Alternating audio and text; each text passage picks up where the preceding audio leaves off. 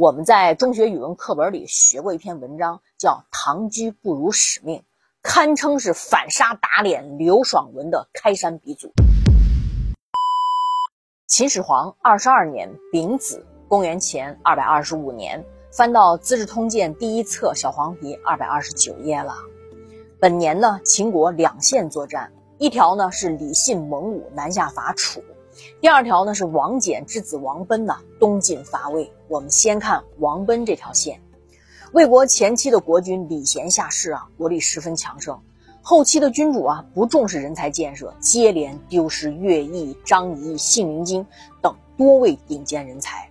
由此啊，魏国的国运算是衰微了。与魏国相反的是啊，秦国从秦孝公到秦始皇，几乎每位国君都思贤若渴呀。对于人才，那是来者不拒，用人不疑。可见要成事儿啊，人才太重要了。早在战国初年啊，魏国和秦国打那个拉锯战啊，争夺河西之地。魏国这边呢，先后有李克、西门豹、吴起这些耀眼的人物，让秦国算是吃尽了苦头。而从魏惠王以后，魏国不断开始走下坡路了。不但河西之地全部归人家秦国所有，西部领土啊又不断的被秦国蚕食。信陵君的胜利虽然辉煌啊，却如同回光返照。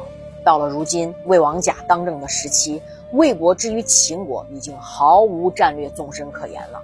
王奔的军队啊，轻易就打到了魏国的首都大梁。他就利用大梁城下发达的水网啊，因势利导，开挖这个鸿沟，就引黄河的水啊灌大梁城。三个月后啊，大梁城墙被水冲坏，这魏王甲在投降之后就被杀了，魏国就此灭亡。魏王甲的兄长魏豹和魏咎流落民间，沦为了庶民，哎，算保住了一条命。后来呢，他俩也投奔了陈胜。在公元前二百零三年，项羽率领大军啊，将荥阳包围。刘邦集团的守将周柯啊，担心魏豹哈反复无常，就以反国之王难与共守的为名啊，将魏豹给处死了。在楚汉战争时期，魏豹所掌管的魏地啊，属于中立的地区，但是他挺胆小的，每日啊都为自身的安危而担惊受怕。听闻啊，中国第一女相师徐父的相人精战后啊，他就邀请徐父来，你为我算上一卦。这个徐父特别有名。这徐父呢，在仔细端详魏豹和他身边啊站了很多人之后，他就指着魏豹的爱妾薄姬啊说：“她将来会生下太子。这个女人的面相，贵中有皇族气场。”其他的人一句多话都没有。虽然他没有指出是谁的太子，但魏豹喜出望外啊，他就这么认为自己啊将来必定掌握天下。魏豹被斩杀了，估计到死都想不到他老婆薄姬真生下了太子，不是他的儿子，生的是高祖的皇子，就是后来继位的刘恒。公元前一百八十年，汉文帝刘恒继位，拜母亲薄姬为皇太后。此事呢，就让徐父的面相之术啊声名远扬。哎呀，我特别想讲一个，就专门讲徐父这个相面大师的故事。想听的给我发弹幕啊，发数字一，我就收到这个密码，我就知道您的心思了。上一期我也说过呀，我想专门讲一个改命的视频。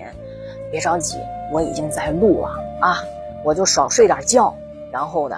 我要争取呢，把这个改命的这个视频，因为内容很多啊，我想做一个视频，我就想把它做好，很快啊，很快就会跟大家见面。说到魏国的灭亡啊，是信陵君死后的第十八年。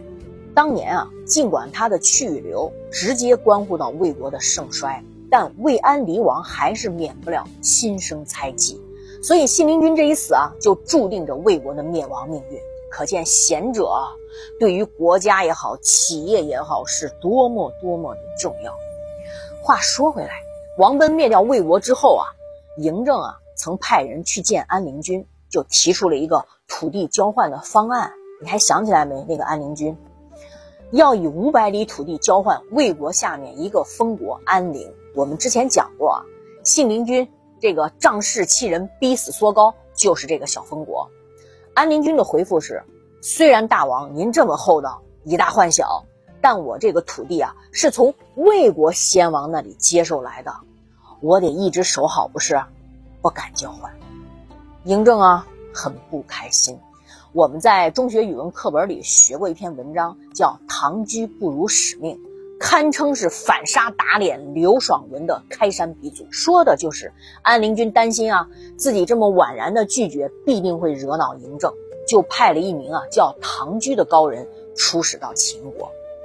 看啊，嬴政说，给你们五百里土地的拆迁补偿，你们怎么还不识趣儿啊？太不给我面子了吧？唐居说，大王。账不能这么算呀，那是祖传的基业，别说五百里，你就是一千里也不能换啊！嬴政一听更生气了，威胁说：“天子之怒，伏尸百万，流血千里。”唐居直接回怼说：“若是必怒，伏尸二人，流血五步，天下缟素，今日是也。”唐居不辱使命啊！意思就是说呀，你把我惹急眼了，明年的今天啊，就是咱俩的忌日。说着，唐雎就要拔剑啊，那把嬴政给吓着了。唐雎在嬴政面前不卑不亢，甚至拔剑挺身，哎，要跟嬴政拼命。那把嬴政搞得灰头土脸的，郑重的呀，就赶快跟唐雎道歉，说啊，哎呀，我现在明白了啊，之所以韩魏这样的强国都灭亡了，安陵君却能凭。五十里地盘存活下来，是因为安陵有唐居在呀。这是典型的啊弱势小人物逆袭霸道总裁的桥段。唐居呢，在《战国策》出现了四次。据传言啊，唐居手握利剑啊怼嬴政的时候，这时候啊他都已经将近一百三十多岁的高寿啦。这故事当然有待考证了，因为唐居持剑面见嬴政是几乎不可能的事儿。因为嬴政刚刚经历过荆轲刺秦的危险啊，那恐惧的一直都在脑海里，而且秦法也有规定，大殿上啊，唯一可以佩剑的只有嬴政本人而已，要不然，你想荆轲就不用这个图穷匕见了吗？还有一个线索，《战国策·魏策四》啊，《魏壤公大梁章》中有记载，安陵国，在公元前二百八十三年就已经被秦国给灭掉了。就是怎么又会在五十多年后又需要异地安置了呢？《战国策》呢，其实被誉为信史，就是相对详实可信的史书，但文学性的浓度也很高啊。就是为了讲故事，让这个故事很丰富，人物很立体，也会存在虚构，非常之正常啊。我得赶紧多要一些房产，我得留给我子孙呐！哈，嬴政哈哈哈大笑起来，同意了。可是随后啊发生的事儿啊，让嬴政整个无语。